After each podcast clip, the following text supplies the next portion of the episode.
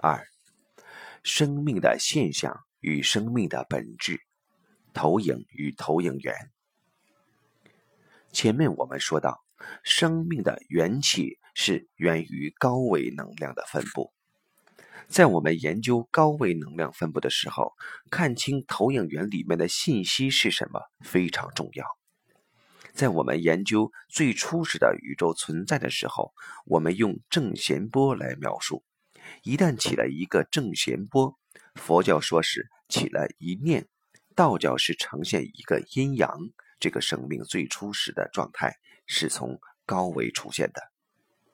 当我们执着于这个能量关系的时候，这个能量的呈现就相对固化。这种相对固化的能量关系，就是我们所谓的认知。而这个认知，就是我们投影源里面的信息能量分布，也就是我们内在能量产生能量纠缠的频谱。这个频谱投影到现实中来，就是投影到三维空间，而渲染出与这个频谱相关的能量的呈现，就是所谓的生命元气。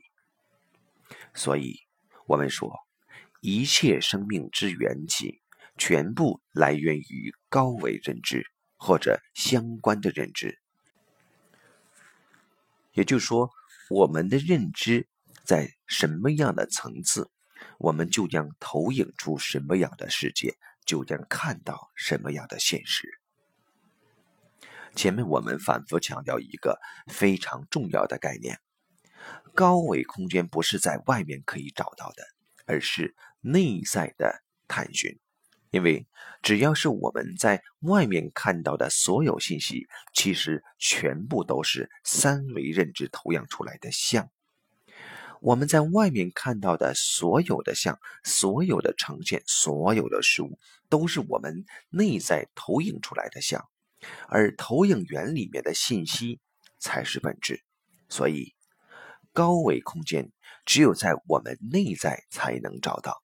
那一关就是我们获得高维信息与高维空间连接的一种根本的方法。内在认知构建了我们整个生命的场域。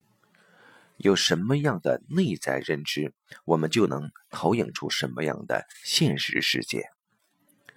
在讲课过程中，经常有朋友问我：“刘老师，您能知道我在哪个维度吗？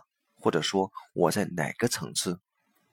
我的回答很简单：你看你周围的人在哪个层次，你就在哪个层次。如果你周围的人都非常的好，非常优秀，那你这个人真的不错。如果你周围的人都不怎么样，那你自己的内在投影源也不怎么样。所以，我们的内在会投影出我们现在看到的现实。你有什么样的认知，就投影出什么样的现实。如果我们对现实不满，那只有一个可能性，就是我们本身内在认知的缺失，或是内在的不圆满。一切的原因源于内在。这个概念让我们将生命理解为不外求，所有我们内在的成长，所有我们真正的成就，其本质都是源于内在。由于我们在三维世界的认知障碍，我们对于生命本质的理解被大大的局限了。我们强悍地认为，这个世界的时间是常量。在时间是常量这个概念之中，我们没有办法突破三维认知。也就是说，我们没有与我们自己内在的投影源连接，这使我们产生了生死的幻象。而且，因为我们对三维幻象的执着，我们对死亡产生了巨大恐惧。其实，对死亡的恐惧是我们在三维人生里最大的恐惧。这种恐惧来源于不了解，因为我们不知道，在我们的三维生命之外，我们的能量并没有消散。我们在投影原理的能量本体被称之为灵魂。灵魂是永远不会死的，因为到了四维，时间是变量，它可以在时间轴上任意到过去，任意到未来。投影源才是生命来源的本质。当我们真正知道这件事情时，我们才能够真正的超越对死亡的恐惧。当一个人理解了生命生死原来如此简单的时候，他的生命状态会完全不一样。在他觉悟的那一刻，就活出了生命真正的价值，或者说，他就有可能活出生命的真正价值。如果他带着对生命的恐惧、对死亡的恐惧，他在生命中的所有行为都会大打折扣。这是因为他永远会惧怕生命结束的那一刻。他不知道生命的本质是不会结束的，而生命的现象就像我们经历的一场考试一样，最终总是要交卷的。不理解生命本质的人。在拼命的希望延长生命时间的长度，而往往忽视生命的质量。其实，有些人生命长度可能延长，但他有很长一段时间是躺在病床上，饱受病痛折磨。在这种状态下，如果没有真正的觉悟，他的能量就会持续下降。这种状态叫生不如死。